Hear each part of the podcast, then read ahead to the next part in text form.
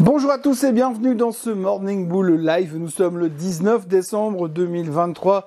Dernière ligne droite, je vais le répéter beaucoup jusqu'à la fin de l'année. On arrive au bout, hein, là gentiment. Euh, vendredi, euh, c'est euh, quasiment Noël. On va recommencer mardi, mercredi prochain, puis après ce sera Nouvel An. Bref, l'année elle est pliée. Tout le monde est hyper convaincu de toute manière que le marché va terminer au plus haut de tous les temps. Rien ne semble vouloir le faire faiblir pour l'instant. Il y a plein d'arguments nécessaires et justifiables qui pourraient dire ouais là je prends quand même les profits, c'est beaucoup monté, c'est très cher, il y a quand même pas mal de problèmes économiques à droite à gauche, mais finalement le seul truc que l'on retient, le seul narratif que l'on retient, c'est que la Fed elle va baisser les taux et du fait que l'on sait que la Fed va baisser les taux en 2024 semble être le remède contre toutes les maladies et contre tous les problèmes économiques, absolument tous les problèmes économiques. Donc il n'y a rien d'autre qui préoccupe le marché. Généralement, on sait qu'un marché boursier a tendance à s'accrocher à certaines vérités ou à certains faits pendant quelques temps, et puis à un moment donné, euh, la roue tourne. Euh, comme dirait Franck Ribéry, et puis au bout d'un moment, euh, bah, les choses changent et puis on change d'avis. Mais pour l'instant, on est vraiment complètement concentré sur la Fed, elle va baisser les taux, et c'est la seule chose qui nous intéresse. Cependant, il y a deux, trois choses à constater qu'on peut quand même aborder comme sujet dans la vidéo qui suit maintenant.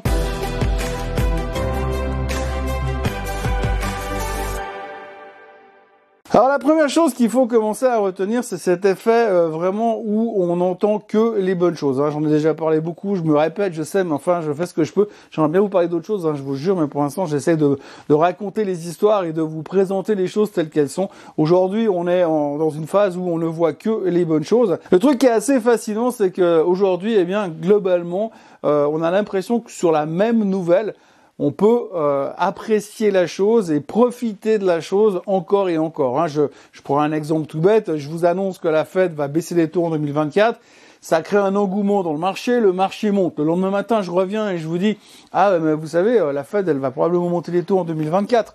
Ah ouais? Eh bon, on repart de nouveau. On connaît la nouvelle, on est déjà au courant que la Fed va baisser les taux en 2024. On parle que de ça depuis cinq semaines, de toute façon, six semaines, sept semaines.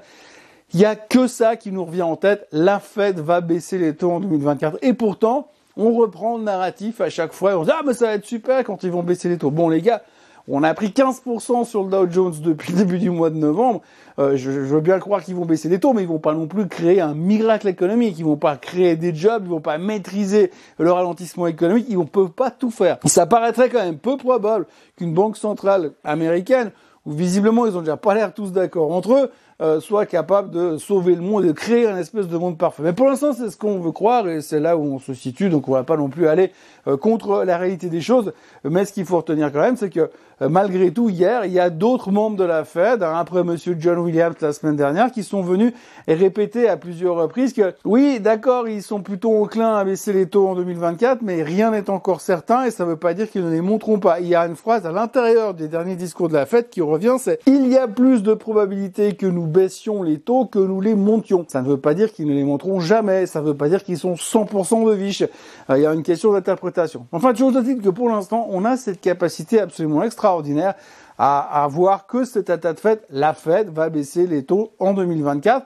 Et on n'a plus de mauvaises nouvelles. Hein. Si vous regardez par exemple, il y a une situation assez marrante. Apple. Apple a annoncé qu'ils allaient retirer deux Apple Watch de leur euh, stock. Euh, ils ne vendraient plus momentanément le temps de trouver un accord parce qu'apparemment il y a une histoire de violation de patente à l'intérieur de ces montres-là. Donc la, dernière Ultra et puis la modèle 9, sauf erreur, ne seront plus vendues à partir de dorénavant. Ça tombe bien juste avant Noël.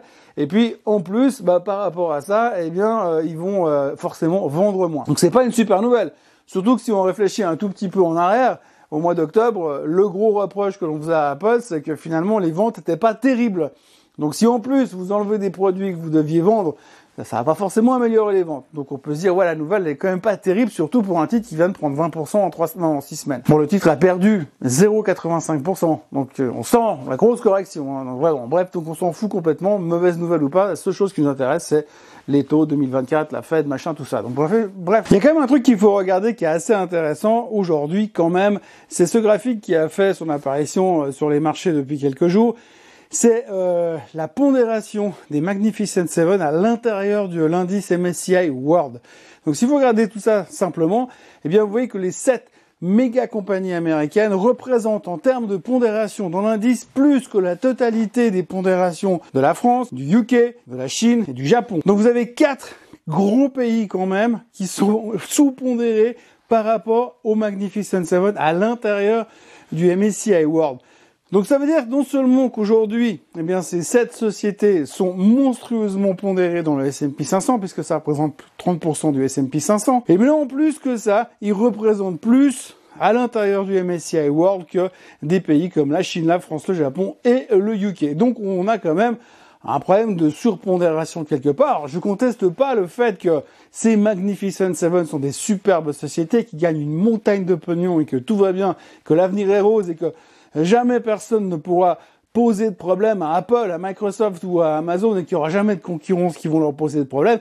Mais quand même, on arrive à un moment donné où on est dans une espèce d'ultra concentration. Alors est-ce qu'il faut commencer à se dire un jour on n'aura plus que sept sociétés dans le monde parce qu'elles détiendront tout? Ou est-ce qu'il faut se souvenir quand même que lorsqu'on a commencé dans ce métier, on nous disait euh, la chose la plus importante c'est la diversification et ne jamais avoir tous ses œufs dans le même panier. Bah là on est en train d'avoir un énorme panier, mais il y a sept gros œufs qui prennent une place monstrueuse à l'intérieur et ça fait un tout petit peu peur. Pour ce qui est un peu moins rassurant, c'est que Mark Zuckerberg il est en train de se construire un bunker à Hawaï au cas où la fin du monde approchait. Donc on se demande s'il est au courant de quoi, mais bon, c'est une autre histoire. Si on regarde les graphiques aujourd'hui du S&P 500 ou du Nasdaq ou euh, du Dow Jones, eh ben on est quasiment proche des plus hauts ou au plus haut tous les temps. Euh, on verra quand même que sur les configurations à très très court terme, on sent quand même qu'il y a un réel essoufflement et que les gens cherchent la raison réellement pourquoi? Maintenant, il faudrait encore acheter le marché. Hein, ça, on est clair et net. On est à quatre jours de Noël. Euh, franchement, il n'y a pas de raison de vendre les bijoux de la grand-mère pour acheter le marché. Mais il y a encore des acheteurs, mais on sent quand même un tout petit peu euh, d'essoufflement. Est-ce que quelque chose pourra nous faire ralentir d'ici la fin de la semaine? Ça paraît peu probable aussi, parce qu'on va pas sortir les, grandes manœuvres pour dire ouais, faut plus acheter le marché, c'est fini.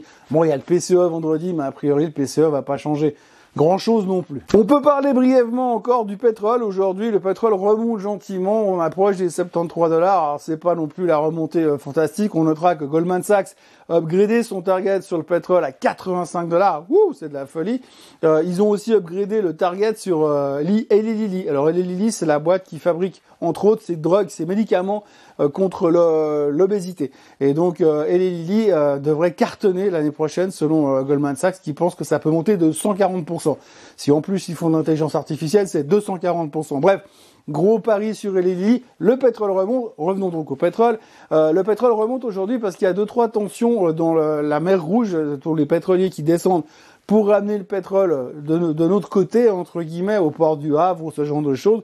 Eh bien, en ce moment, ils sont les cibles des drones des Houthis. Hein. Vous savez, euh, ces rebelles balancent des drones pour attaquer les bateaux. Alors, ils avaient dit que dans, le cadre du soutien des bombardements des, Gazaouis, en fait, euh, des bombardements à Gaza, eh bien, ils attaqueraient uniquement les, euh, les bateaux israéliens.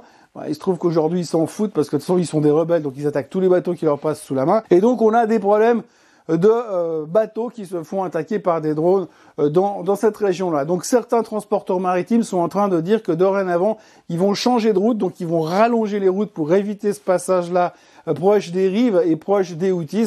Résultat, ça va augmenter la durée des transports. Donc si ça augmente la durée des transports, forcément, il y a des coûts supplémentaires. Et s'il y a des coûts supplémentaires, ça va bénéficier aux transporteurs. D'ailleurs, si vous regardez les titres de Maersk, qui est un des plus gros transporteurs au Danemark, qui a littéralement explosé depuis quelques jours, eh bien tout simplement parce que oui, ils se font tirer dessus pour l'instant, mais en agrandissant la route autour et en évitant les outils, eh bien ils vont facturer beaucoup plus, donc ils vont gagner beaucoup plus d'argent. Du coup, eh bien forcément les chaînes d'approvisionnement euh, vont être brisées puisque le pétrole mettra plus de temps pour arriver. Donc il pourrait y avoir aussi des conséquences sur le prix du baril. Bon, pour l'instant c'est pas la folie puisqu'on a pris quand même un dollar en l'espace de trois jours, mais quand même on sent qu'il y a deux trois tensions qui reviennent un petit peu de ce côté-là. À suivre attentivement, peut-être sur le baril, mais aussi par rapport aux transporteurs maritime. Voilà, donc aujourd'hui, nous sommes le 19 décembre. Au niveau chiffre économique, il y aura les permis de construire qui devraient sortir aux États-Unis, mais tout le monde s'en tape pour l'instant. Euh, il y aura encore euh, les chiffres de FedEx, FedEx qui publiera aujourd'hui. Ce sera intéressant à observer parce que ça donne toujours une bonne idée de comment ça marche au niveau des, transports. Oui, parce que si FedEx cartonne, ça veut dire qu'il y a beaucoup de commandes, beaucoup de consommation, et s'il y a beaucoup de consommation, ça veut dire que l'économie va très bien, et puis que quelque part, s'il resterait plus qu'à que l'emploi ralentisse un petit peu, comme ça, la Fed, elle pourra baisser les taux. en 2024. Bref, pour l'instant, Waterloo, morne pleine, c'est très calme. Les futurs sont de nouveau en hausse ce matin. Le Bitcoin est de retour à 43 000. L'or ne veut toujours pas casser les 200, les 2081 dollars. Et puis, eh bien, on attend euh, de voir la suite des événements. Mais franchement, on a quand même l'impression qu'on est en train de ralentir, ralentir, ralentir euh, pour s'arrêter complètement vendredi soir. Voilà, en ce qui me concerne, bah, je vous encourage à liker cette euh, vidéo, euh, à revenir me voir demain, parce que je serai encore là demain, puis après-demain, puis jusqu'à vendredi, et puis encore une ou deux fois pendant entre les fêtes, bien sûr.